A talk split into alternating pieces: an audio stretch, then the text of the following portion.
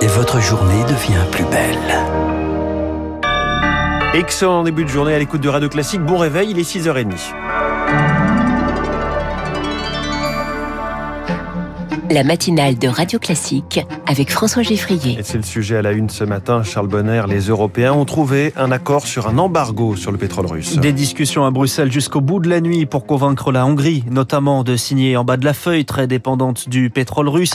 La Hongrie, chef de file de ces pays qui veulent, qui ne peuvent se passer totalement de la Russie. Alors pour avancer, les Européens ont décidé de revoir leurs ambitions à la baisse, Pierre Collard. Oui, cet embargo ne va concerner que le pétrole russe transporté par bateau. Ça veut dire que la Hongrie La Slovaquie et la République tchèque vont pouvoir continuer à se fournir grâce à l'oléoduc Druzhba. Pardon. La Hongrie dépend à 65% de cette source. Ces trois pays obtiennent une autre garantie. Si jamais l'oléoduc qui passe par l'Ukraine est endommagé, une dérogation leur permet de se fournir en pétrole par bateau, un pétrole qu'ils n'auront pas le droit de réexporter pour éviter de déséquilibrer le marché. Autre dérogation, la Bulgarie obtient le droit de continuer à importer du pétrole russe pendant encore un an et demi. Cet accord va donc donc euh, réduire l'importation de deux tiers d'ici fin 2022, mais en ajoutant les décisions propres à l'Allemagne et à la Pologne, qui vont se priver de pétrole russe, c'est en tout 90% des importations de l'Union européenne qui devraient être arrêtées.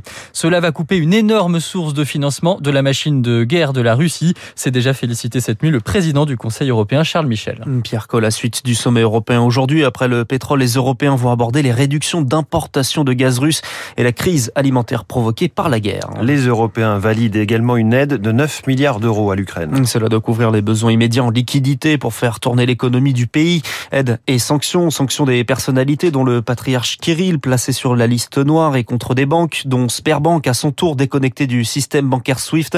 Sur le terrain, la situation se détériore dans la région de Severodonetsk.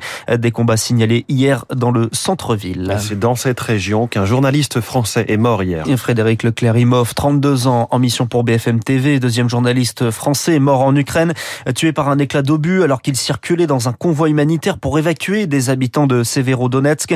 Emmanuel Macron fait part de sa peine. L'ONG Reporters sans frontières dénonce un crime de guerre.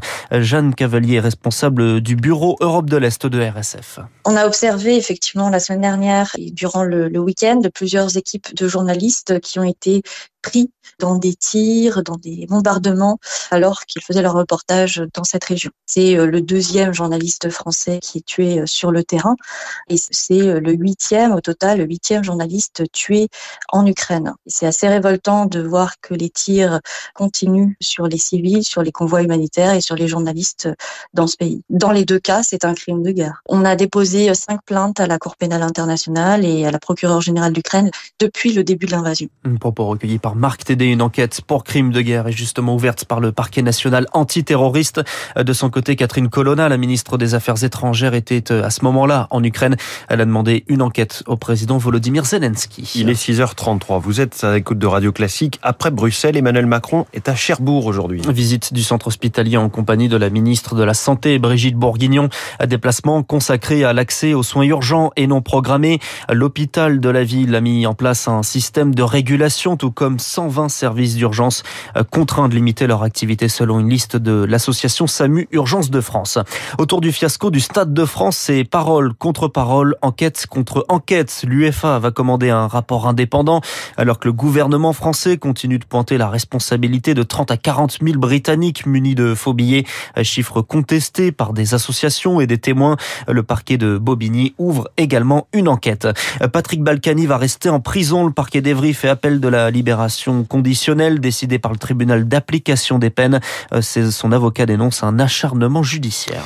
Journée mondiale sans tabac. L'occasion peut-être d'arrêter de fumer. Un moment toujours délicat. Alors pour vous aider, les CHU de Rennes, Bordeaux et Poitiers lancent une étude expérimentale. 50 fumeurs qui recevront des injections d'extrait purifié de tabac sans nicotine et avec quasiment aucun effet secondaire. Le but est de déclencher une réponse immunitaire chez le patient pour le dégoûter de l'envie de fumer.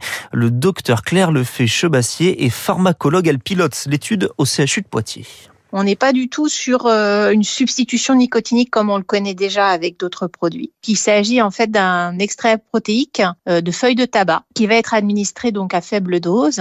Il provoque une réaction immunitaire, c'est-à-dire un mécanisme de défense naturelle de l'organisme. C'est des patients qu'on va avoir avec nous pendant un an cette injection, elle doit les aider à, obtenir cette abstinence, donc à partir de la première injection, par ce mécanisme de réaction immunitaire qui reste à confirmer. Propos recueillis par Rémi Pfister. C'est la principale, la plus belle affiche de Roland Garros cette année. Raphaël Nadal affronte Novak Djokovic en quart de finale ce soir. Un match programmé à 20h45, diffusé non pas sur France Télé, mais sur Amazon Prime, qui a les droits des sessions nocturnes. Et pour le spectacle, Amazon le diffusera gratuitement, sans abonnement et sans création d'un compte. Un compromis gagnant pour les téléspectateurs, mais pas pour Raphaël Nadal, qui voulait jouer en journée, mais pour Patrick Proisy, finaliste de Roland en 72. Il faut que les joueurs s'adaptent. C'est un bon compromis parce que les gens râlaient de ne pas pouvoir euh, voir euh, ça en clair. C'est vrai que ce quart de finale Nadal-Djokovic, pour autant que Nadal joue avec l'intégralité de ses moyens, c'est quand même un monument euh, du tennis. Donc ça aurait été dommage que ça ne soit vu que par des abonnés. Et puis je crois qu'Amazon intelligemment a compris également tout le bénéfice qu'ils pouvaient tirer de ce match-là et de la promotion qu'ils pouvaient faire autour de leur chaîne. Patrick Prozier avec Azaïs Peronin dans l'autre tableau de favoris à la peine, Dimitri Medvedev, numéro 2 mondial et Stefanos Tsitsipas, un des favoris, sont éliminés. Merci, c'était le journal de 6h30 signé Charles Bonner.